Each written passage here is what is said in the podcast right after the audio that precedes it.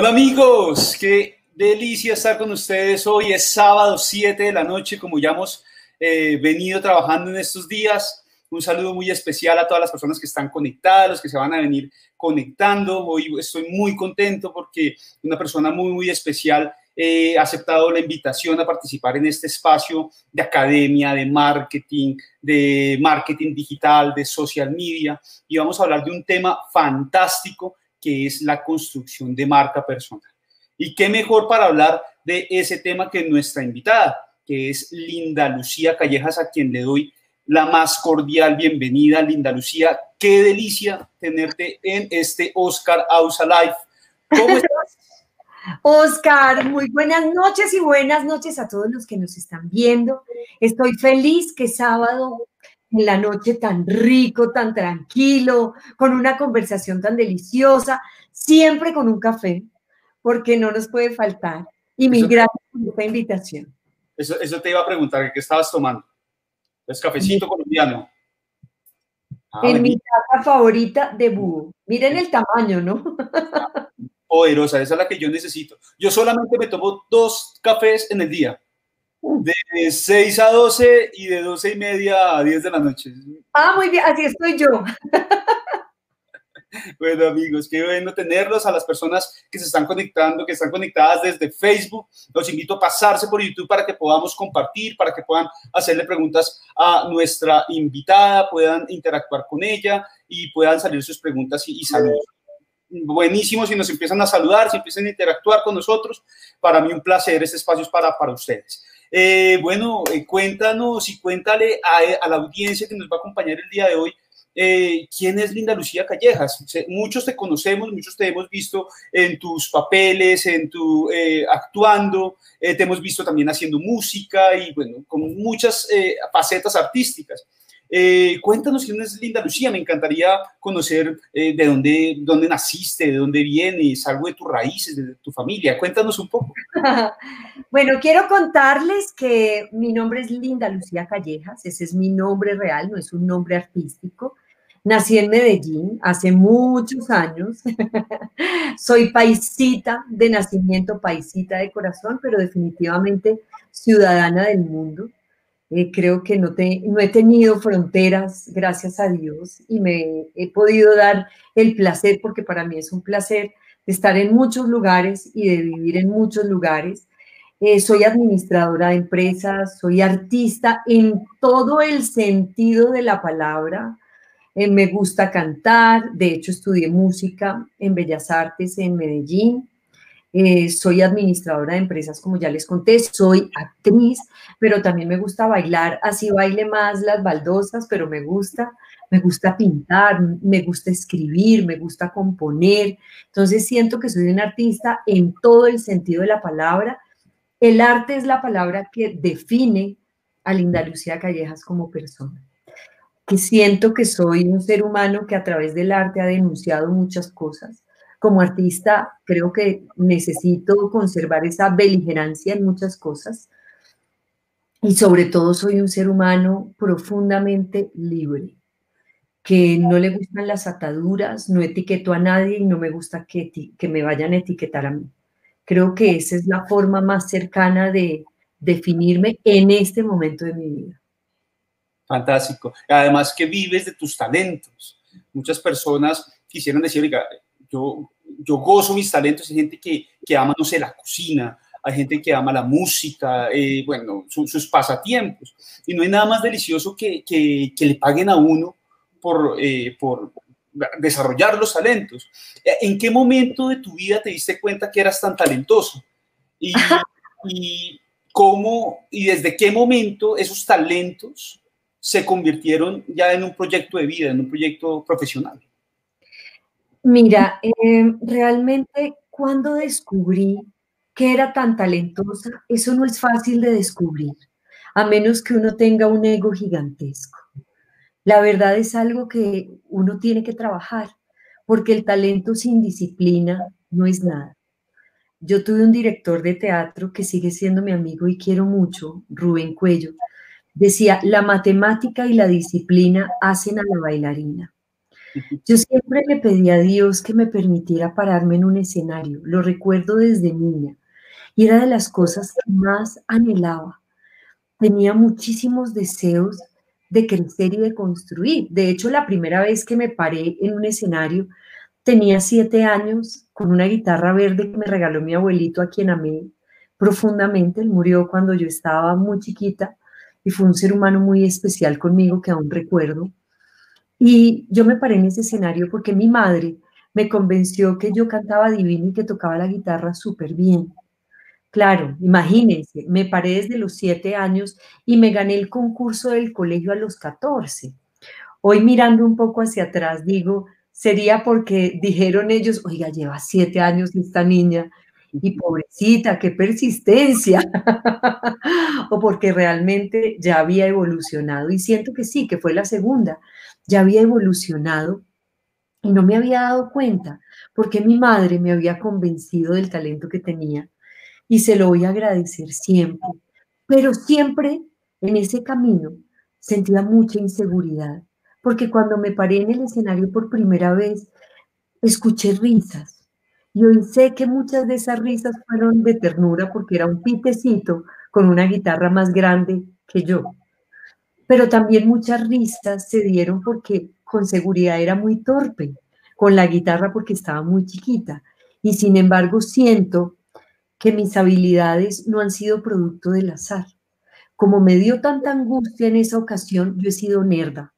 Quiero contarles que he sido muy nerda y siempre trato de estudiar y lo que no sé lo saco adelante porque me dan muchos nervios, me da mucha angustia fallar y fallarme. ¿Y en qué momento descubrí que podía vivir de ellos? Eso sí que me tomó por sorpresa. Después de haber participado en ese concurso durante siete años, llega un concurso muy bello en Antioquia que se llama Antioquia le canta a Colombia, interpretando música colombiana. Y yo tenía un grupo base, mis profesores de música en el colegio, todos de Nariño, muy buenos músicos, grandes músicos, y ellos me insistieron para que eh, los acompañara en ese festival. Tenía un pequeño problema, yo tenía 15 años y tenía que ser mayor de edad, pero ya era grande, del mismo tamaño que tengo ahora, y participé. Gané Antioquia Le Canta Colombia en el año 85 pero ya era una estudiosa de la música, ya me sentía cómoda en el escenario y a partir de ese momento empecé a vivir de mis talentos de la música, a vivir entre comillas, porque realmente lo que, lo que recibía en ese momento no era mucho, pero era lo que yo me ganaba y me hacía sentir muy orgullosa y yo nunca me quedaba con nada, yo siempre tomaba ese dinero y se lo llevaba a mi madre. Qué bello. Eh, es decir, entonces, primero la música y después llegó la actuación. Así es. Primero llegó la música y la actuación llegó por sorpresa, porque es más, cuando yo fui a participar, yo participé en el Reinado Nacional de la Belleza por el Departamento de Antioquia. En esa época no se hacían, no era simplemente que se adjudicara el título, teníamos que participar. Participamos como 50 candidatas y participé en el reinado y cuando salgo del reinado nacional, que fui la, la reina artista, porque me encantaba cantar y siempre tenía mi guitarra conmigo, yo recuerdo que me llamaron de Bogotá eh, para trabajar en una serie de Alejandro Munevar Domínguez, Oscar. O sea, estamos hablando de muchos años atrás. Y fue muy lindo porque yo les dije, yo canto, pero yo no sé actuar. A mí me da mucha angustia que me vayan a poner a actuar porque yo no sé. Y Felipe González, el director, me dijo, yo me cargo. Y él fue quien me llevó de la mano en esos primeros pasos. Y después empezó una carrera que en esa época no era mediática como hoy en día. Una carrera donde yo todavía no estaba terminando una serie cuando de repente ya estaba protagonizando la siguiente. Y fueron 11 años súper interesantes de carrera artística con muchas oportunidades y donde pude vivir de lo que siempre he amado, que es el arte. Fantástico. ¿Y recuerdas ese primer personaje? ¿Cuál era o el primer personaje que tengas, que, recuerdes que, de qué actuaste? ¿Cuál fue el personaje? Lo recuerdo muy claro, se llamaba Florencia Es un libro, y la novela se llamaba Marianela, es un libro de Benito Pérez Galdós. Y una historia muy linda, muy de la época, muy candy, muy dulce. Era un amor absolutamente transparente. De hecho, mis novelas fueron así, de muy transparentes, muy rosadas, de ese amor muy inocente, ¿no? Entonces fue una experiencia de vida súper linda y ahí arrancó todo. Súper. Y de todos los papeles que has desarrollado, ¿cuál personaje te ha marcado? O sea, que dices, vea, este me encanta, siempre lo recuerdo, lo, lo repetiría todas las veces que fuera necesario. Que te ha gustado mucho. Bueno, primero tengo que decirte que una cosa es que me haya gustado interpretarlo y otra decirte que quisiera repetirlo. Yo soy una mujer que tengo la capacidad de tomar decisiones muy fácil y soy capaz de dejar muchas cosas atrás con mucha facilidad, así las esté disfrutando. Eh, por ejemplo, Lucerito fue la primera telenovela que yo hice con Jorge Barón Televisión y fue una novela donde además yo quedé embarazada de mi hija mayor. Mm. Estamos hablando año 93. Empezó Lucerito en el año 92, año 93 yo quedé embarazada. En esa época las novelas duraban dos años, tres años, y a Lucerito le iba también que Jorge Barón Televisión tomó la decisión de seguir y seguir. Yo quedo embarazada, yo voy y le digo, oh por Dios, yo estoy embarazada, y él dice, no, pues escribámosle. Escribámosle que está embarazada porque ¿qué podemos hacer? Hagamos esta pequeña adaptación hagamos esa pequeña adaptación. Al principio no pasó nada, pero yo era una, una barriga así, o sea, ustedes no se alcanzan a imaginar embarazada. Siempre en mis dos embarazos parecía como que tuviera cinco adentro, o sea, era una, una barrigotota así gigantesca y yo creo que tenían mucho espacio mis hijas para estar ahí felices. Entonces, Lucerito fue una novela que me marcó porque realmente yo todavía no era actriz y siento que dejé muchas cosas mías en ese personaje. Pero si tú me preguntas que quisiera repetirlo, no. Cada época de mi vida ha tenido su encanto y ese encanto se quedó ahí, en esa época de mi vida. Pero he interpretado personajes que me han llenado de una satisfacción o de alegría. Por ejemplo, uno que me encantó porque me divertí un montón fue María McLaren en Chica Vampiro. María un personaje totalmente irreal, ¿cuándo tiene uno como actor la posibilidad de interpretar un vampiro? Es muy difícil, es una oportunidad de miles. Y yo tuve la oportunidad de interpretar ese vampiro, además una vampira súper sexy, una vampira eh, enamorada del amor, que le gustaban las novelas románticas, que le daba rabia cuando la interrumpían, una vampira celosa, una vampira que tenía unos colmillos gigantescos además, porque era la abuela de todo el clan, la esposa del conde Drácula. Entonces nos divertimos un montón con ese personaje y María era de esas mujeres que cuando todo el mundo estaba preocupado, ella salía con un chiste. Ella rompía la melancolía y la convertía en alegría. Yo me divertí un montón. Ese fue un personaje que amé como no te alcanzas a imaginar. Porque me dio alegría mi niña cuando, cuando vio que te iba a entrevistar, eh, eh, me dijo de chica vampiro, me dijo así. Ay, tan linda. Además que está dentro de las 10 series más vistas en Colombia en Netflix. Y pues obviamente están todos los niños pegaditos de ahí de Chica Vampiro y fue un lindísimo proyecto. Pero también tuve proyectos fueron y han sido muy importantes para mí, como la vida de Laura Montoya, la madre Laura, que de hecho estamos planeando hacer la película, ya se hizo el lanzamiento con la alcaldía de Medellín hace más de un año y pues estamos esperando a que pase esta situación tan especial, porque no le vamos a decir otro nombre, eh, para poderla llevar a cabo con la comunidad. Y eso va a ser muy lindo. E, ese personaje para mí fue muy especial por la cantidad de valores, ¿sabes? por la cantidad de mensajes bellos. ella, fue una mujer muy especial, una mujer que en esa época, 1800 y pico, bueno, a finales de 1800, hablando de igualdad, hablando de cuidar a los seres de la primera nación, porque en esa época supuestamente nuestros seres de primera nación o las personas de raza negra no eran, no tenían alma, y ella decía un momentico, ¿cómo no van a tener alma? Entonces fue una mujer que dejó, sentó un precedente de igualdad y le enseñó a las mujeres a trabajar para salir adelante y mantenerse. ¿Y alguna vez has sido villana? Porque Claro, he sido villana y ustedes no saben lo que yo me he disfrutado. Mira, con esos personajes uno pasa de infarto, porque además son personajes, todos potencialmente podemos llegar a hacer muchas cosas, eso es una realidad. Hice una villana la primera vez em, en La hija de nadie, me gustó, pero fue una villana como apenas adentrándome a. Pero hice una en la esquina del diablo, esa sí era mala. Coco, mm, proxeneta, una mujer con un historial bien interesante, asesina, sin escrúpulos. Y muchas veces el director me decía, Linda, yo veo las escenas y me haces dar miedo. Dice, porque con una sonrisa esta le clava un puñal. Entonces nunca se sabe qué puede pasar con ella. Eso me lo disfruté mucho.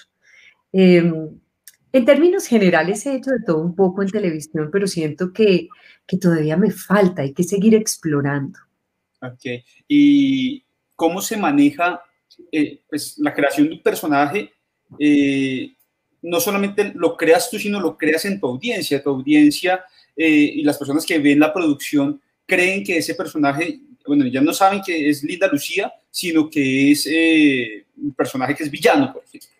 Eh, y cómo se maneja esa vida fuera de la, de, la, producción, cuando estás en la calle, cuando estás en un café, cuando te encuentras con las personas y, ven que ahí está la villana, que ahí está esa persona que produce ese miedo. Bueno, mira, fue muy particular cuando salió La Esquina del Diablo, porque la mayoría de las personas que me escribían decían, wow, yo nunca me imaginé viéndola en un personaje así de fuerte, porque este fue un personaje bastante particular, tenía unos toques así súper corrompidos que no te alcanzas a imaginar, eh, y me escribían con mucho asombro, pero la mayoría de las manifestaciones de la gente en la calle siempre son bonitas, por los personajes dulces, por los personajes que generan esperanza, porque es que los seres humanos estamos llenos o, más bien necesitamos alimentarnos, y más en esta época, de temas bonitos, de conectarnos con cosas que son difíciles para nosotros. Entonces, por ejemplo, el personaje de la madre Laura fue un personaje muy lindo. Muchas personas me preguntaron por él y muchas personas se conectaron con esa luz porque yo siento que, que yo recibí una gracia muy especial a través de ella, porque tengo además una conexión muy especial ahí pero realmente las manifestaciones del público siempre han sido muy bonitas. Escasamente, eh, no mentiras, puedo decirte que también hay algunas que son tristes y dolorosas, pero a eso nos sometemos las personas cuando pertenecemos al mundo público, por llamarlo de alguna forma. Hay personas que nos miran y dicen, ay, pero yo me imaginé que usted era más bonita, o ay, yo me imaginé que usted era más alta, o ay, usted cómo se ve distinta en televisión y cómo se ve rara en persona, o sea, y muchas veces tú identificas que hay personas que son muy amorosas y otras personas que no tienen por qué quererte porque no somos medallita de oro, ni la Madre Teresa de Calcuta, ni el mismo Jesús. Y pues a veces nos tiran duro, eso es una realidad y con eso hay que vivir. Mira que acá me dicen, puedes preguntarle a Linda, lo bonito de acá es que podemos nosotros preguntarle. Entonces, claro que sí, y esta pregunta me gusta porque tiene mucho que ver con lo que estamos hablando. Y, es ese desarrollo de talentos para construir lo que somos como profesionales. Eh, y en el caso tuyo lo encontraste desde muy pequeña, mientras que hay otras personas que poco a poco lo van eh, desarrollando y entendiendo eh, a lo largo de su vida. Es más, algunas personas pueden identificar su talento después de estar pensionados, por ejemplo. Y es ahí donde dicen, yo quiero vivir de eso, que el resto de mi vida quiero que sea parte de eso. Y me encanta esa pregunta de Sandra que dice, ¿en qué etapa de la vida, juventud o madurez crees que va más de la mano para poder encontrar cada uno de los muchos talentos que tiene un ser humano? ¿Qué opinas? Sandra, primero, gracias por todas las cosas que has estado escribiendo, porque yo te he estado leyendo también y te agradezco todas las cosas bellas que has escrito.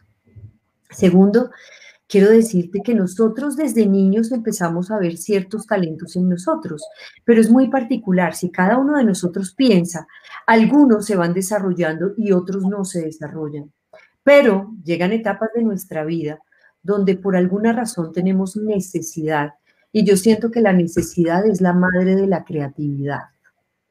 Y empiezas a desarrollar talentos que tú tenías escondidos, porque potencialmente, como lo dije hace un rato, podemos ser cualquier cosa. Y descubrimos que tenemos, no sé, ciertos talentos para cosas que no imaginábamos. Yo les quiero contar mi experiencia y es que yo sentía que me hacía falta estudiar. Yo siempre quise estudiar medicina, pero en mi casa no teníamos dinero para una universidad. Eso era algo inalcanzable. Yo empecé a trabajar muy joven en televisión, pero cuando pude estudiar dije, tal vez medicina no, porque sé que voy a tener que trasnochar mucho y he trasnochado mucho como artista, porque ahora tenemos la ley Fanny Mickey donde trabajamos 12 horas y descansamos 12. Pero en esa época yo muchas veces trabajé 48 sin problema, seguíamos de largo. Entonces, siento que sentí en algún momento de mi carrera que necesitaba algo más, cambiar mi discurso y podía pagarme mi carrera yo y estudié administración de empresas. Y les voy a decir, yo me gradué muy grande, yo me gradué hace realmente muy poco tiempo, hice una doble titulación con la Universidad Pública de Chicoutimi en Quebec y logré cambiar ese discurso. Y descubrí que era buenísima para las matemáticas, que además me fascina la matemática. Y en el colegio, para mí la matemática, porque déjame decirte que en el colegio yo no fui una buena estudiante, Creo que tenía demasiados problemas a mi alrededor y lo último que quería era estudiar. Y además tenía un ambiente en el colegio hostil porque sufrí de bullying desde muy niña, pues en esa, época eso no se llamaba ni bullying. Yo creo que ese nombre ni existía y matoneo menos. Y me decían, Linda, ¿usted se llama Linda? ¿De dónde? Guau, guau, guau, guau. Y yo me crié como el patito feo del colegio, entonces yo ni siquiera quería ir. Yo iba por varias razones porque era un colegio de monjas y yo he querido mucho a mis monjas. Tengo una gran amiga hoy en día que es religiosa, Adriana, Adriana Osorio, que quiero con el alma, pero tuve a mis amadas hermanitas que quise mucho, a la hermana Silvia Luz, a la hermana Carmen Elisa, que tocaba el piano. Entonces ellas me daban mucha alegría, fueron demasiado hermosas conmigo. Y mi mejor amiga, que sigue siendo mi mejor amiga, que es Ángela María Espinosa, Globito, a quien adoro. O sea, esas eran mis razones. Y más adelante se convirtieron en otras, porque llegan estos profesores de música y empecé, yo estaba en la estudiantina, en la tuna, en el grupo de teatro del colegio y después en un grupo musical que hicimos. Y ahí encontré que era muy feliz.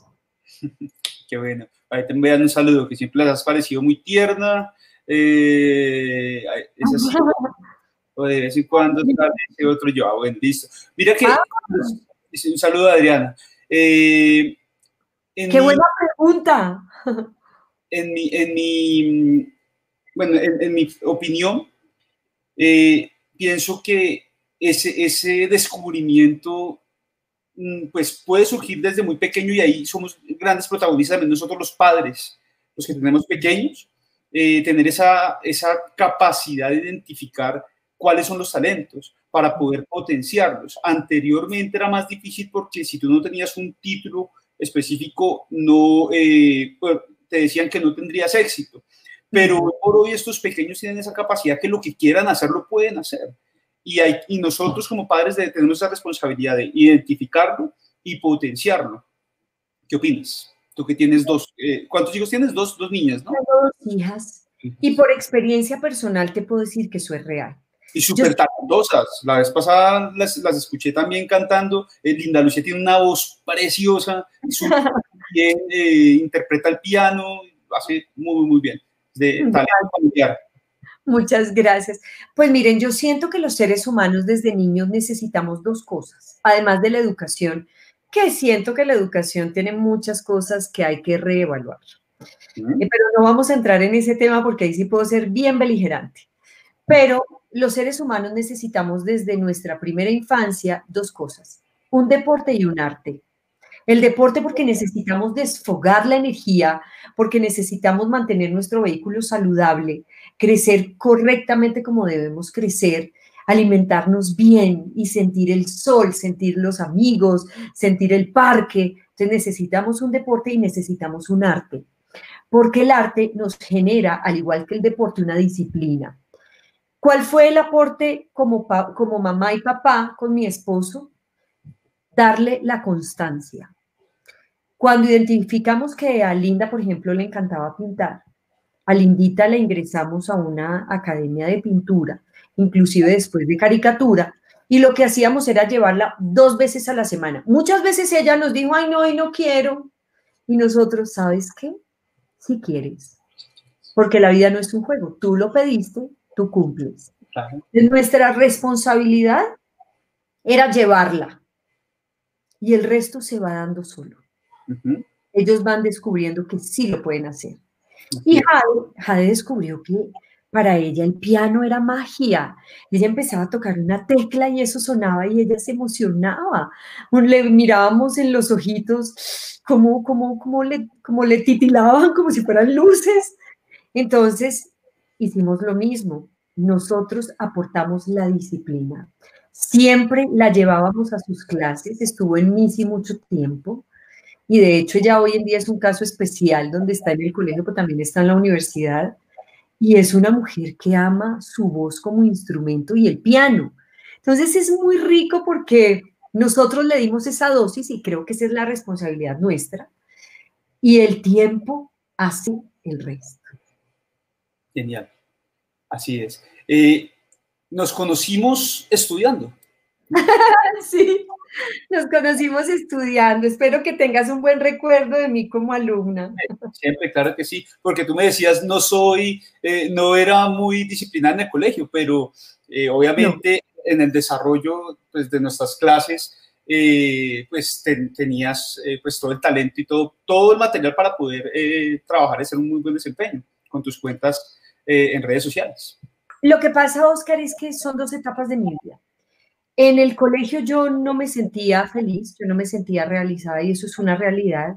Tal vez debieron haber escarbado un poquito más en esa época y mirar qué le pasaba a una niña que no estaba entusiasmada con el colegio, que era muy sola y no tenía amigas ni amigos realmente, solamente un par. Pero en la universidad, yo estuve becada en la universidad por promedio.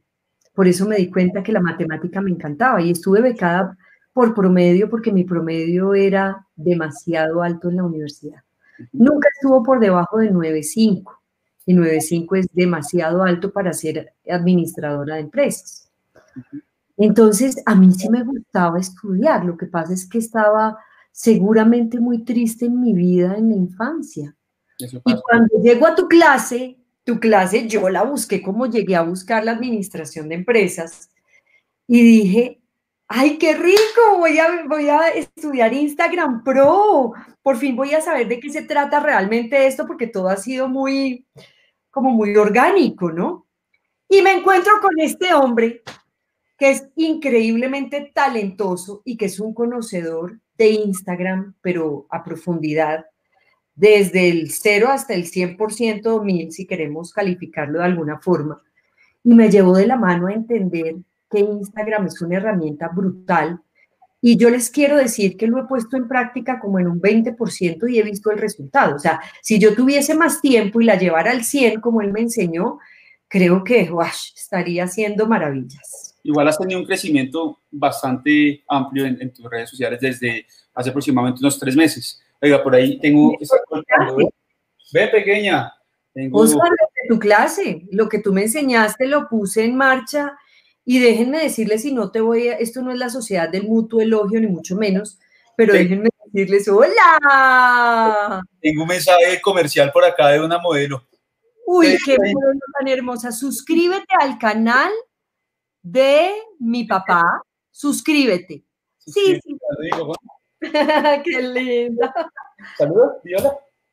Hola, hola. Ya me suscribí. Yo ya me suscribí. Tengo, tengo, tengo modelo propio, además que en Instagram cuando les hice el saludo por, por, eh, por el directo diciendo que ya íbamos a empezar, eh, dice, y Y hay comerciales, dice ella. Ella fue la de la idea. Dice, yo voy a hacer... comercial tan importante. O sea, cuando pase esta época especial, yo quisiera que a mí me hicieran la misma publicidad. ¿Se puede? ¿Se puede? ¿Hacerle publicidad? Sí, que sí. Gracias, amor lindo. Qué buena publicidad. Muy bien.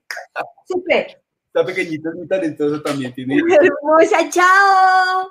Entonces, mira que desde el momento en que recibo el curso de parte tuya y con una empresa también que quiero mucho, pues empezaron las cosas a evolucionar muchísimo mejor, más direccionadas eh, y con mayor conciencia, ¿no? No fue tan orgánico, fue más eh, programado. He cometido errores que tú a veces muy generosamente me haces ver y yo trato de reparar esas cosas para volver a enderezar el rumbo. Así es. Pues eh, hablando de, los canales sociales, es una excelente herramienta para la construcción de marca. Este canal está enfocado en, la, en el desarrollo de, temáticas de marketing, marketing digital, comunicación estratégica. Y lo que yo le quiero eh, compartir a, mi audiencia, a mis estudiantes, es experiencia práctica por medio de estos, de estos espacios. Eh, y nosotros, como tal, hablamos de la creación de la marca personal utilizando obviamente esas redes como, eh, para desarrollarlo. ¿Qué, es eso de la marca personal? ¿Cómo lo podríamos definir? ¿Qué crees que...? Ay, me encanta que me hagas esa pregunta porque es algo que a mí me apasiona. Yo siento que la marca personal es esa huella, esa impronta que nosotros logramos dejar en los demás. Es el branding personal, es, es el proceso de creación de lo que nosotros somos y cómo lograr dejárselo a los demás. Es además hacer conciencia de eso que, que, queremos dejar en otros y empezar a generar los pasos necesarios para lograrlo. Yo siempre lo he pensado así. Claro, eh, se habla que el, la marca personal es aquello que los demás dicen cuando no estamos presentes. Además, es muy lindo lo que acabas de decir, porque nosotros, final, bueno, y aquí lo, a nivel personal es distinto. A nivel personal, nosotros no somos lo que los demás dicen de nosotros. Somos lo que nosotros decimos de los demás. Pero cuando hablamos de marca, sí, es eso que los demás sienten que nos identifica. Y asimismo también pues, se, dice, la marca personal, se, se sabe que la tenemos cuando nos buscan y ni siquiera nos piden regatear o nos regatean el precio para un trabajo. ahí también podemos entender que hemos construido una marca personal. Y ahí es donde se hace importante crear una marca personal, Oscar. Se hace muy importante porque de ahí se desprenden, por ejemplo, las contrataciones, em, nos ayuda nuestra trayectoria profesional, nos ayuda como a mostrar, no, o más bien nuestra marca personal es de gran ayuda durante nuestra trayectoria profesional, porque además logramos ya implementar nuestros conocimientos y logramos dejar esa huella la gente me escucha, te voy a poner un ejemplo, la gente me escucha. Y dentro de mi marca personal está mi voz. Yo sé que mi voz se ha quedado en el subconsciente de muchas de las personas que me han visto durante 30 años en la pantalla. Hoy sé que parte de mi marca personal es mi voz. Yo sé que puedo cantar, yo sé que puedo interpretar una villana, sé que puedo sanar a través de mis palabras y del color de mi voz. Entonces mira qué es lo que se ha ido quedando en las personas. Muchos me dicen es que es muy tierna, es que es muy dulce. Y yo sé que es también transmitir parte de mi alma y dejarla impresa en cada uno de mis trabajos. Y es lo que, pero es muy inconsciente, ¿sabes? Al comienzo si tú me dices, pero tú construiste tu marca personal basada en eso, no. La marca personal se fue creando al comienzo muy inocentemente, ¿sabes? De una forma muy orgánica. Y después, cuando empezó en boga todo ese tema tecnológico y el marketing digital, y empecé a estudiar administración de empresas, hice conciencia que yo era una marca. ¿Me entiendes? Claro que sí. ¿Y crees que la marca personal es solamente para artistas, músicos, políticos, gente eh, reconocida o cualquier persona puede crear su propia marca personal? ¿Qué podríamos decir? Cualquier, según lo que yo pienso, y no me crean, pueden simplemente empezar a trabajar en ustedes mismos e indagar. Para mí la marca personal es para cada persona, por eso se llama marca personal. No importa si eres artista o no, yo soy artista, ese era el pedacito que a mí me imagino que por allá espiritualmente Dios dijo, oiga, Lindita, ¿usted quiere irse para la tierra? Le tenemos un personaje que se llama Linda Lucía Callejas y es artista. y yo seguramente en espíritu le dije, bueno, sí, yo sí quiero ir. Pero no necesariamente. Todos tenemos que crear nuestra marca, nuestro sello personal. Y podemos, a partir de nuestros talentos, de nuestras capacidades, pero también de la capacidad que tengamos de transformarnos. Hay debilidades que cuando uno las domina se convierten en algo poderoso.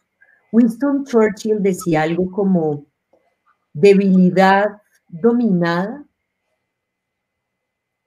eh, fortaleza ganada. Y yo siento que eso es una realidad. En el momento en que uno empieza a detectar sus debilidades, uno las puede transformar. Eso nos quita tiempo. Eso a veces nos duele la cabeza, nos duele el estómago, nos pone a sudar las manos, pero cuando lo logramos se convierte en algo maravilloso. Pero si tú me preguntas a mí, Oscar, ¿cómo puedo decirle a una persona que trabaje en su huella personal, en su marca personal? El primer consejo que yo le daría es, no quiera parecerse a nadie sea absolutamente auténtico. Porque es que Dios nos hace únicos e irrepetibles. Entonces, si nosotros aprovechamos esa, esa, esa combinación que somos de muchas cositas, yo creo que el resultado puede ser muy grande. Claro. Yo, eh, yo empezaría eh, primero valorándose uno mismo y entendiendo y revisando qué tenemos de especial. muchas personas creen que no son especiales, que no tienen algo diferente para mostrar y todos tenemos eh, algo totalmente distinto para hacer un video. Entonces hay personas que me dicen, yo quiero generar contenido, pero no sé cómo hacer. Eh, usted habla en el público, usted también hace música, usted canta, eh, usted ha desarrollado esto, pero, pero no siempre. Eso tuvo que haber existido una primera vez para empezar a desarrollar el talento. Y todos tenemos algo, ahí es que empezar a mirar para qué soy bueno. Soy bueno para las relaciones, soy bueno para aconsejar, soy bueno para cocinar, soy bueno para cantar. Ahí, em, empezando a reconocer eso que, que tú sientes cosquillas en, en, tu estómago en el momento en que lo haces, empiezas a identificar, ese es el camino. Y por ahí hay, eh, hay que empezar. ¿Qué opinas de esto? Me encanta lo que estoy escuchando, pero también soy consciente que ese sería el ideal del colectivo imaginario, ¿sabes? Porque muchas veces nosotros no hacemos lo que tanto amamos y lo que nos da ese cosquilleo en el estómago. Muchas veces hacemos lo que nos toca. Así es. Pero ¿sabes dónde está la magia? Siento yo que muchas veces haciendo lo que nos toca, descubrimos que también podemos amar eso que nos toca. Depende de eso nuestra familia, nuestro bienestar, el de nuestra comunidad. Yo siento que a nosotros Dios, la vida, el universo, como ustedes lo quieran llamar, nos da un círculo donde nosotros tenemos la responsabilidad de cubrir ese círculo. Usualmente ese círculo en la edad más eh, temprana eh, es la mamá, entonces uno cuida a la mamá, al papá, a los hermanos. De repente ese círculo en un momento de la vida se vuelve un poquito más grande y empieza el esposo, los hijos, también sigue el papá, la mamá, los hermanos, los sobrinos, después, y se va creciendo y te das cuenta que te vuelves responsable de más personas y empiezas a cuidar a tu manada. Y cuando algo le da bienestar a tu manada, tú terminas enamorándote de eso.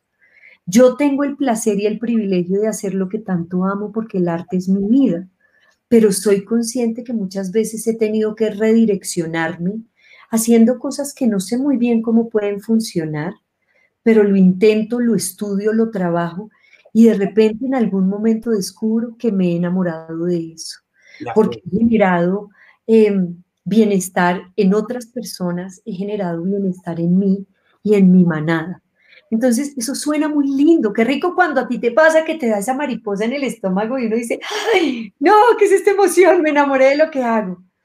Pero te voy a decir, la mayoría de las personas en algún momento de su vida tienen que hacer algo o buscan algo para sobrevivir. Lo lindo es cuando tú tienes la capacidad de enamorarte de ese algo. O también darse cuenta, porque también es válido que al confirmar que eso en verdad no me gusta, tener esa capacidad también de seguir descubriendo hasta encontrarlo.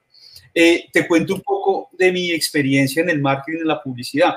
Cuando yo empecé, eh, empecé en la universidad planeando estudiar una cosa totalmente diferente. Y estando, tal, como tú lo dices, estando ya eh, estudiando y haciendo prácticas y en agencias de publicidad regalado para aprender, me di cuenta que me gustaba, pero, pero sentía que no servía para eso. Yo veía esos creativos fantásticos que se les ocurrían todas las ideas eh, facilísimo y a mí lo más creativo que se me ocurría era los niños son el futuro de Colombia. Eso era lo más creativo que Pero me di cuenta, me di cuenta que adicional a, a, a la pasión y al gusto, la disciplina y la constancia es lo que produce el talento. Es como los que o sea, uno va al gimnasio y le duele y queda cansadísimo y tres días sin poder moverse, pero empieza la persona a desarrollar sus músculos y empieza a crecer. Eh, es cierto, y el resultado no se ve el primer día, siempre es a largo plazo. Entonces uno ve metas cumplidas a corto, a mediano, a largo plazo. Y tú dijiste algo muy cierto.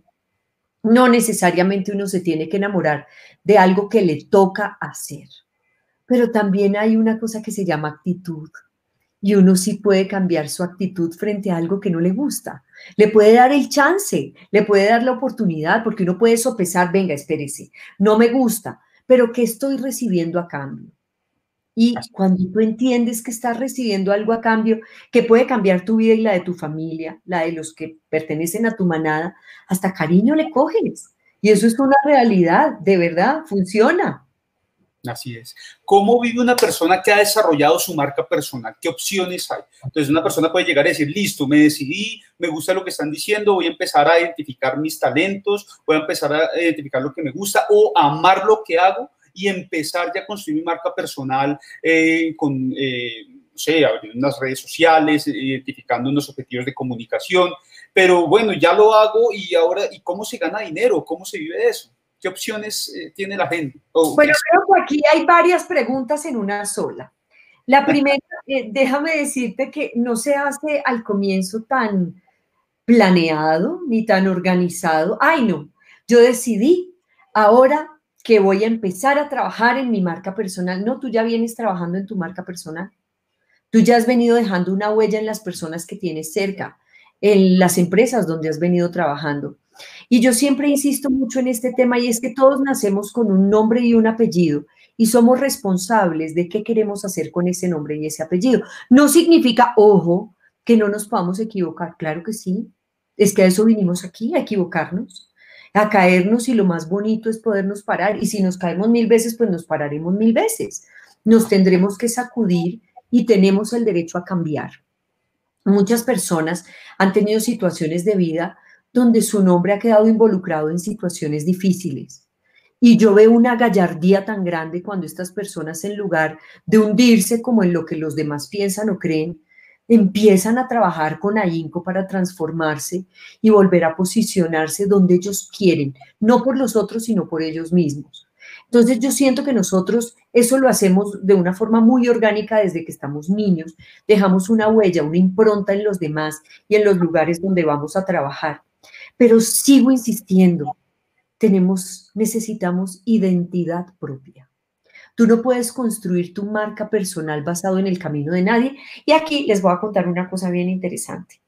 ¿Ustedes se imaginan cuántas mujeres hay remamacitas de mi edad, más mamacitas de mi edad, más talentosas de mi edad? Y muchas veces en los proyectos uno no sabe ni qué quieren. Entonces uno podría ir inseguro a decir, ay, no, pero es que aquella está tan linda. No, pero es que aquella, ay, ese pelo como lo tiene hermoso. Ay, no, pero ese personaje yo la veo a ella ahí pintada porque además es excelente actriz. No nos daría, no me darían trabajo jamás. Entonces yo nunca miro alrededor. Yo miro lo que yo estoy haciendo. Y eso sí, y tú me conoces, Oscar. Yo no me conformo con lo que ya hice. Eso ya pasó. Yo no puedo vivir de, de las que protagonicé. Yo tengo que vivir es de lo que soy hoy y de aquí para adelante. Entonces, ¿cómo hago? Yo quiero convertirme en una mejor versión de mí. Entonces, a mí me gusta estudiar. Tú sabes que hice mi curso de marketing digital. Hice mi curso contigo de Instagram Pro. Adicionalmente, sigo estudiando porque hay cosas que no sé. Mira, con esta época especial, yo no te digo que soy la gran editora y tú sabes que no. Aprendí a pegar imágenes, a editar entre comillas y a musicalizar, pero tomé la decisión de emprender cosas que antes nunca hice. Simplemente por darme ese reto de poder seguir trabajando, porque a ustedes tal vez no se han puesto a pensar y yo les voy a decir algo. Y es que tal vez el mundo del espectáculo es uno de los últimos que se va a organizar, a revivir después de esta situación especial. Porque ustedes saben que los teatros tienen 300, 500, mil personas y todavía no podemos estar en lugares así, porque son lugares cerrados. Entonces, muy seguramente en un set de grabación tampoco, excepto los noticieros y cosas muy específicas. Entonces, va a ser uno de los últimos renglones en reactivarse y lo tengo claro. Y mientras tanto me quedo así, llorando por lo que ya pasó. No. Entonces vamos a mirar qué hay que hacer y por dónde me puedo meter. Y vamos a empezar a desarrollar nuevos talentos. Porque qué tal que descubra que sé hacer otras cosas. Y ahí descubrí que podía editar. Bueno, entre comillas, con todo el respeto de los editores. No, pero lo haces muy bien. Hay muchas gracias antes era muy difícil, hoy por hoy están las herramientas para poder desarrollarlos. Los emprendedores tienen la posibilidad de aprender a manejar la tecnología para su beneficio y si no hay un presupuesto para un diseñador, un editor, pero yo y tengo el tiempo, puedo trabajarlo, probablemente va a ser más difícil. Siempre pienso, pienso que es mucho mejor tener obviamente un editor, un diseñador que nos, nos ayude, pero no puedes, quedar quieto por eso. Pero tú lo acabas de decir, si tenemos el presupuesto, eso es maravilloso. Pero no es mi caso hoy en día. Yo no tengo el presupuesto para decirle a alguien, venga, edítame tres videos a la semana. Además, tú sabes que el que edita no duerme. El que edita no vive. El que edita no tiene horarios ni siquiera para comer o dormir. Así que es un trabajo muy dispendioso. O sea, una cosa es, grabar, generar el contenido para nuestros espectadores y otra cosa es preparar ese contenido para que salga al aire. Entonces tengo que tomar un computador, un programa y editar, cortar los espacios que no funcionan bien, eh, optimizar los tiempos y obviamente es un trabajo bastante complejo. Entonces editas, desarrollas y en ese tiempo te has dedicado a aprender a editar. Sí, me he dedicado a aprender no solamente de eso, sino otras cosas por ejemplo, em, yo amo un tema que no tiene nada que ver con la tecnología, pero hace parte de mi vida, y son los cristales. A mí me gusta estudiar los cristales y las propiedades que tienen si hablamos de bioquímica en nuestro organismo, porque eso ya se comprobó científicamente, no es que sean brujería ni mucho menos. Entonces a mí todos esos temas me gustan y he utilizado mi tiempo muy sabiamente, déjame decirte, para seguir aprendiendo más y más y más y no quiero parar. De hecho, he estado buscando una maestría y no sé si la quiero hacer en psicología holística o si la quiero hacer en algo que tenga que ver con el ser humano, porque he venido emprendiendo un, proyecto que me nació del alma y ese sí está en Facebook, dándole mensajes a las personas de experiencias de vida y de cosas que han estado pasando, sobre todo en esta época especial, dándoles un poquito de mí, porque es que yo siento que necesitamos ser más generosos con el otro y ver que ahora hay muchas necesidades, hay muchas tristezas, hay muchas inseguridades, hay desbalance, desequilibrio y pues tenemos que devolverle un poquito al universo tanta generosidad. Entonces, para y también ir em, como concluyendo esa pregunta que nos había quedado en el aire. Ah, sí, perdón. Consigues un, un, pasatiempo, bueno, en este, no es pasatiempo, pero sí desarrollar una, una nueva competencia mientras estamos en esta época, eh, editas, aprendes eh, o buscas una temática que te gusta, que es el hecho de, por ejemplo, los cristales. Veo que generas contenido, tienes tus canales propios, tienes tu Instagram, que cómo es, escribámoslo acá de una vez para que las personas... Pero antes de decirte cómo es mi canal, tengo que darte las gracias porque tú me hiciste un banner bellísimo con Sebastián para mi canal de YouTube y eso quedó precioso. Y me pusieron el icono de suscribirse, una boquita, y me quedó encantador. Y quiero darte las gracias públicamente por tu generosidad y la de Sebastián al dedicarme ese tiempo. Gracias. Gusto, Sebastián, que siempre, ahí siempre con nosotros, detrás de cámaras, apoyándonos, una gran persona. Gracias, gracias a los dos. ¿Cómo, es, ¿Cómo son tus canales sociales para que te puedan...? Claro, en Instagram estoy como arroba linda rayalpiso callejas. Entonces, Instagram, entonces, linda rayalpiso Linda rayalpiso callejas. Ah, bueno, creo que Sebastián nos va a ayudar a escribirlo, ¿cierto, Sebas? Listo, Sebastián nos ayuda, lo va a escribir ahí, va a ser como Oscar se lo escribe. Sebastián. Bueno, en Twitter estoy como arroba Linda Callejas AC. Listo. Ahí va a salir ahora. acá. En Facebook estoy como Linda Lucía Callejas, pero también tengo una página nueva que me ha traído muchas alegrías, que se llama Un tiempo para ti con Linda Lucía Callejas, que se las recomiendo. ¿Es una página, una, un sitio web? Es en Facebook, Linda ah. Lucía Callejas, es un tiempo para ti con Linda Lucía Callejas, son reflexiones que ojalá les gusten, son cositas que están por ahí en el alma y ahí están quedando plasmadas. Listo, ya se va. falta? Eh, tu canal de YouTube. Tu canal de YouTube, Linda Lucía Callejas. Tengo dos, Linda Lucía Callejas Música y Linda Lucía Callejas, donde ya hay más de 40 videos sobre tips de belleza, sobre los cristales, experiencias de teatro. Mira que esta semana publiqué uno con la esperanza que todo el mundo lo viera y ha sido como el que menos vistas tiene, menos visualizaciones, porque extraño el teatro un montón y se llama así. Teatro, cuánto te extraño. Y les mostré el detrás de cámara eh, de un montaje de cuestión de mujeres les mostré algunos ensayos, las entrevistas, hicimos telas, tuvimos que practicar muchísimo para usar las telas. Entonces quise dejarlo como un homenaje a mi amado teatro que tanto extraño. Entonces generas ese contenido, invitamos todos para que vayan a, los, canales sociales de, Linda Lucía, puedan mirar ese, ese buen video que tiene eh, y que pues desde su corazón, extrañando pues el teatro, y esa es una manera como los que crean marca personal pueden eh, generar ingresos, en el caso tuyo. Entonces, generando contenido, algunas de estos canales, después de un cierto número de seguidores y de horas de reproducción, em, generan pues, la, eh, eh, ellos colocan publicidad básicamente de los anunciantes. Son, canales publicitarios, tal como lo es un canal de televisión, tal como lo es una revista, como es un periódico que viven de la publicidad, entonces eh, YouTube, Facebook, Instagram, eh, todos estos son espacios que normalmente tienen una audiencia y cuando alguien genera contenido, pues entrega algo de monetización. Pero no es que sea una gran cantidad de dinero, ¿cierto? Tienes toda la razón. Si tú me preguntas, una marca personal en redes sociales, ¿qué es? La marca personal, que ya lo dijimos, es lo que los demás desde fuera perciben de nosotros. Entonces, simplemente cuando una empresa dice, oiga, eso que ella está dejando en la gente, esa huella que está dejando en la gente, es concomitante con los valores de nuestra empresa.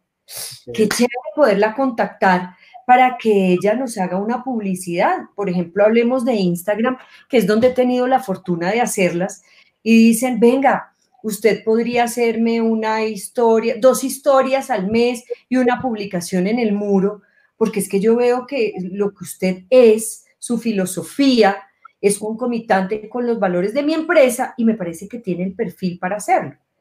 Y ahí viene un gran interrogante, tú lo sabes.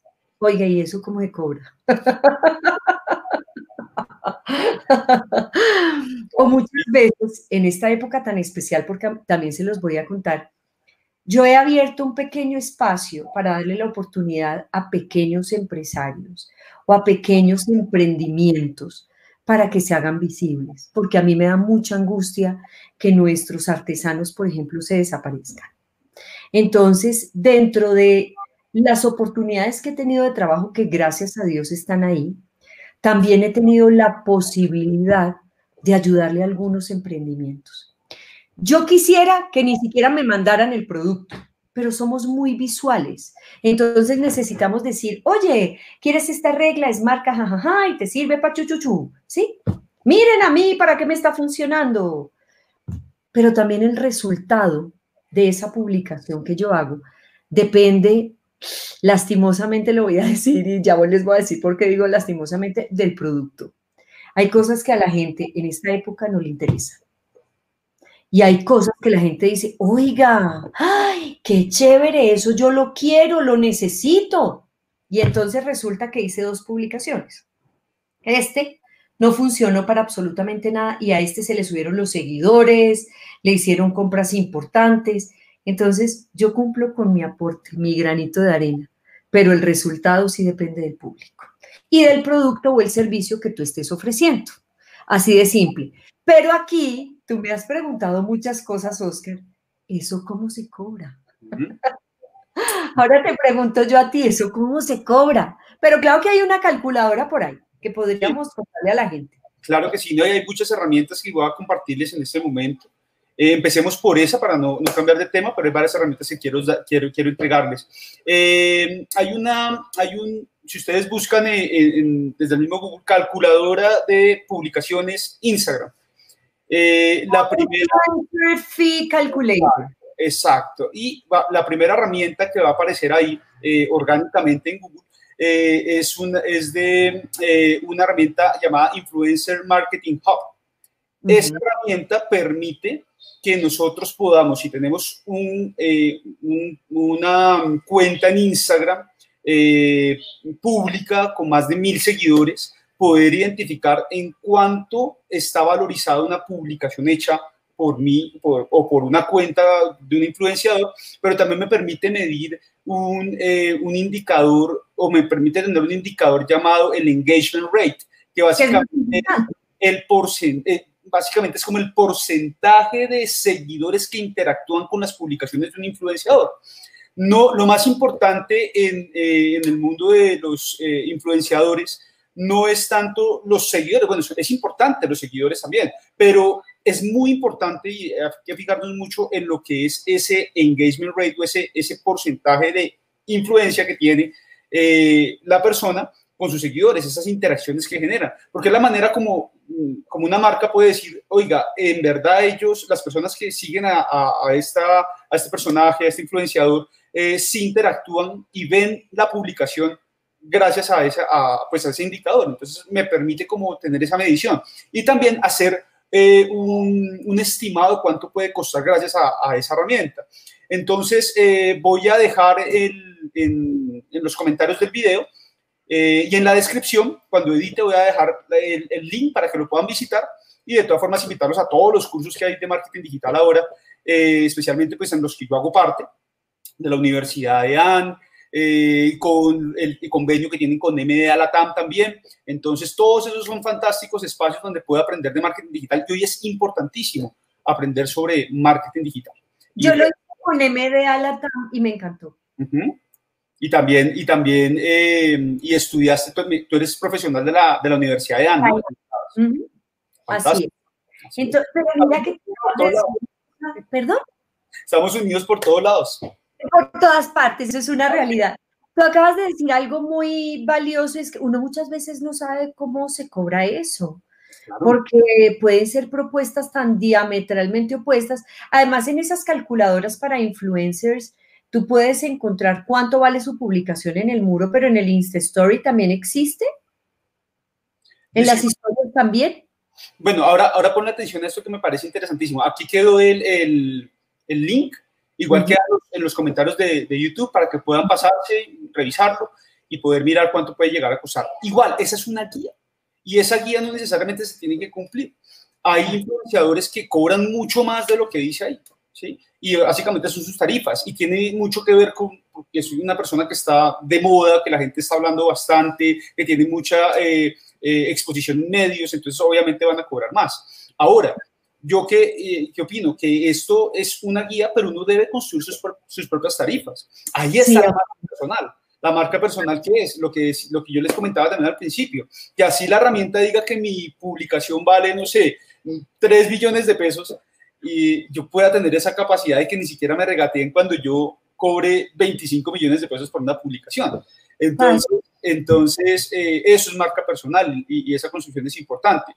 Y ahí van todos los espacios, vienen todo, eh, todos los formatos, vienen tus publicaciones en historias, vienen tus publicaciones eh, en tu muro, un video para YouTube. una marca que patrocina un espacio, esos son los diferentes. Que es un negocio análogo dentro de una plataforma digital.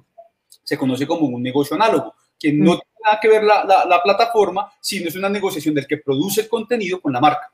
Así es. Es perfecto, sí funciona.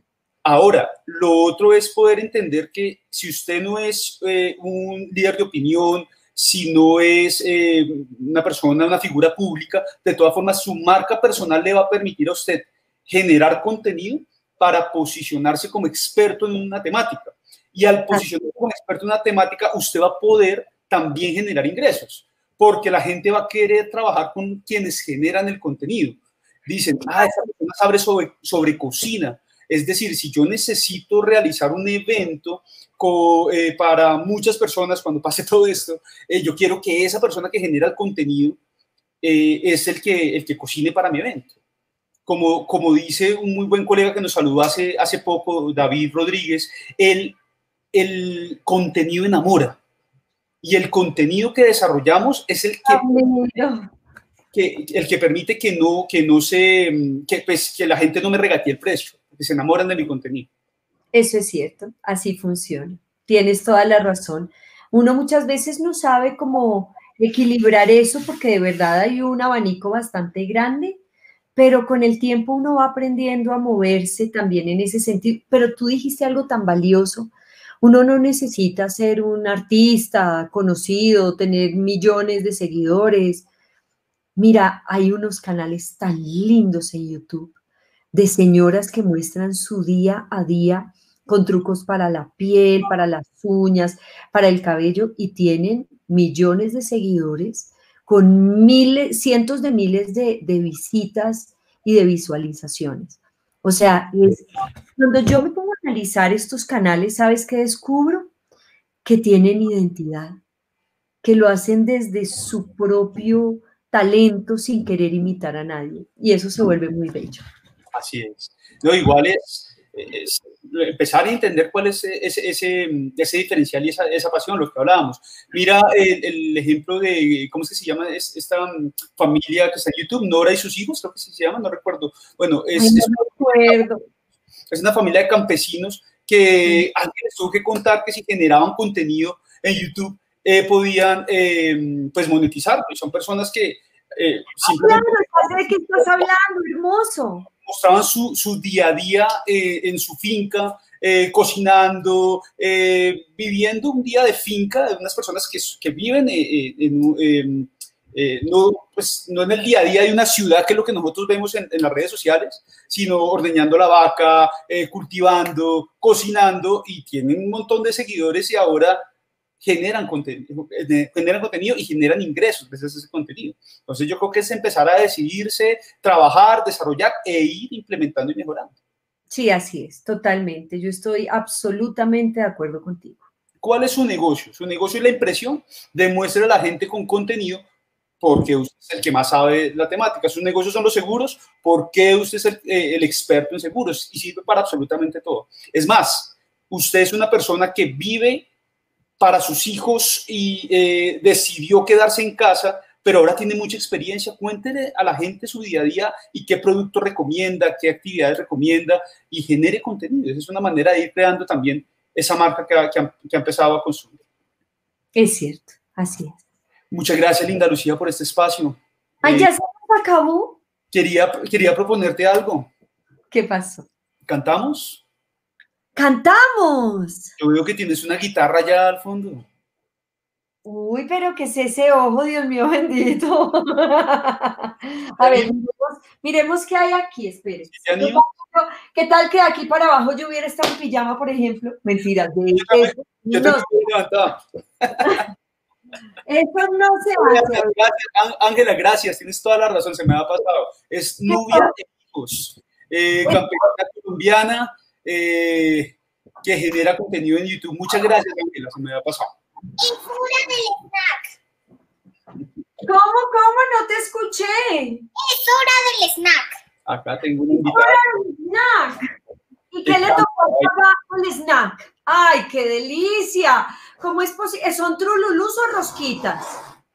Ah, es una dona y una... Ay, no, no, no. hora del snack!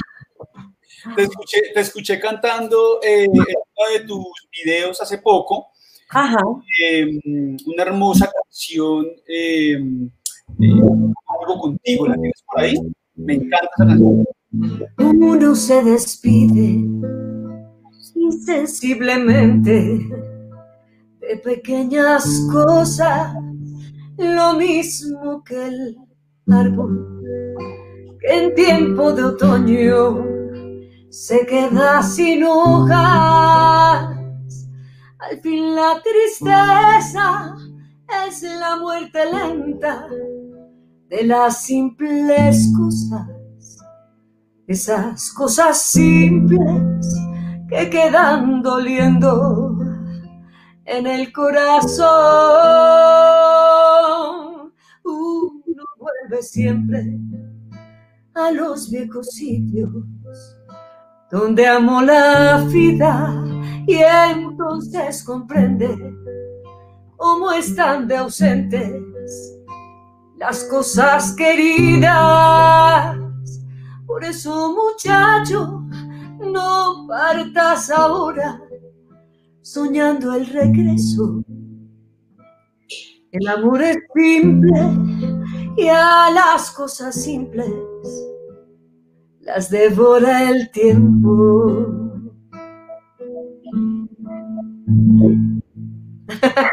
Gracias. Con mucho amor, con todo el amor del mundo. Se me esa porque verdad. Mira todos los saludos que te envían, qué linda energía. Muchas gracias, Paloma. Eh, de mi familia que te manda muchos saludos, mi mamá super fan que te manda saludos, que te quiere mucho muchos besos, mi amor. Y qué vos, todo fantástico. Gracias por tu tiempo, por tu talento, por tu experiencia, por tus conocimientos y por inspirarnos. Creo que eh, lo mejor de, de, de este espacio ha sido que muchos de los que estamos acá salimos incómodos, salimos eh, diciendo que yo también eh, puedo construir mi propia marca personal, entiendo que de una otra manera es empezar eh, construyendo y entendiendo quién, quién soy. Y, y, eso es lo que queremos, que en esos espacios usted se inspire, usted pueda empezar como tal a, reconocer sus talentos y para adelante el emprendimiento, el marketing, el desarrollo de empresa y construir países de lo que somos nosotros como personas. Oscar, acabas de decir una cosa tan valiosa y qué pena meterme. Yo sé que ya llevamos, que vamos cumpliendo como nuestro tiempo, pero algo más y es si nos tenemos que conocer muy bien. Necesitamos saber qué somos, qué queremos, para dónde vamos. Cuando nosotros sabemos qué queremos, el cómo, que son esos pequeños pasos, se vuelven fáciles. Así que necesitamos hacer esa investigación concienzuda, real. Muchas veces darnos duro no es malo. Darnos duro es decir, venga. Es más, inclusive en uno de mis videos en YouTube yo se los dije, hice uno sobre la procrastinación, porque a muchos nos pasó que con esta época tan especial empezamos a perder tiempo sin querer, porque estábamos todo el tiempo, 24 horas del día en el mismo espacio. Entonces, yo lo que hice fue como analizar mi semana, no me juzgué, vi televisión, eh, me senté a ver redes sociales, o sea, no tuve un horario, porque en mi trabajo real, formal de televisión o de teatro, de cine, yo soy muy rigurosa, muy. Eso me ha acompañado toda la vida. Entonces decidí observarme Y después de observar me dije, ah, ok, venga, analicemos esta semana. Analicé la semana y me di cuenta dónde tenía esos grandes desfogues que me estaban llevando a no, ser, a no hacer realmente todo lo que yo quería. Y empecé a organizar mi tiempo y funcionó. Así que con cariñito trátense, pero revisen qué está pasando con sus vidas. Uno muchas veces dice, no, es que no me queda tiempo para tal cosa. Y tú te das cuenta que no estás desorganizado. Eso es distinto es organizar tiempo. Linda Lucía, muchas gracias. Amigos, muchas gracias. Y como decía mi hija con el cartel, suscríbase a mi canal. Tenemos muchos eh, quiero eh, invitarlos a los próximos que vienen. Tengo ya invitados en temas de marketing. Tengo a comercial favorita. Lucía, muchas gracias. Bendiciones y apapachos a todos. Gracias por esta invitación tan rica. Fui absolutamente feliz. Qué buena inversión este tiempo contigo. Yo también. Muchas gracias, Linda Lucía. Muchas gracias. Y todos los que se están despidiendo, muchas gracias. Un abrazo y nos vemos en el próximo Oscar Ausa Live. Eh, probablemente el próximo no va a ser el sábado, sino va a ser el viernes. Entonces, para que se programe. Igual, si no puede verlo en vivo por alguna razón, recuerde que lo puede ver eh, entrando al canal y simplemente mira la grabación. Un abrazo a todos, nos vemos. Eres un amor, Oscar, gracias. Gracias, tú también, muchas gracias. Muy, muy gracias. Que estén bien, nos vemos en la próxima. Chao, amigos. ¿Cómo? Yo ya me suscribí. Que ya se suscribió. Chao.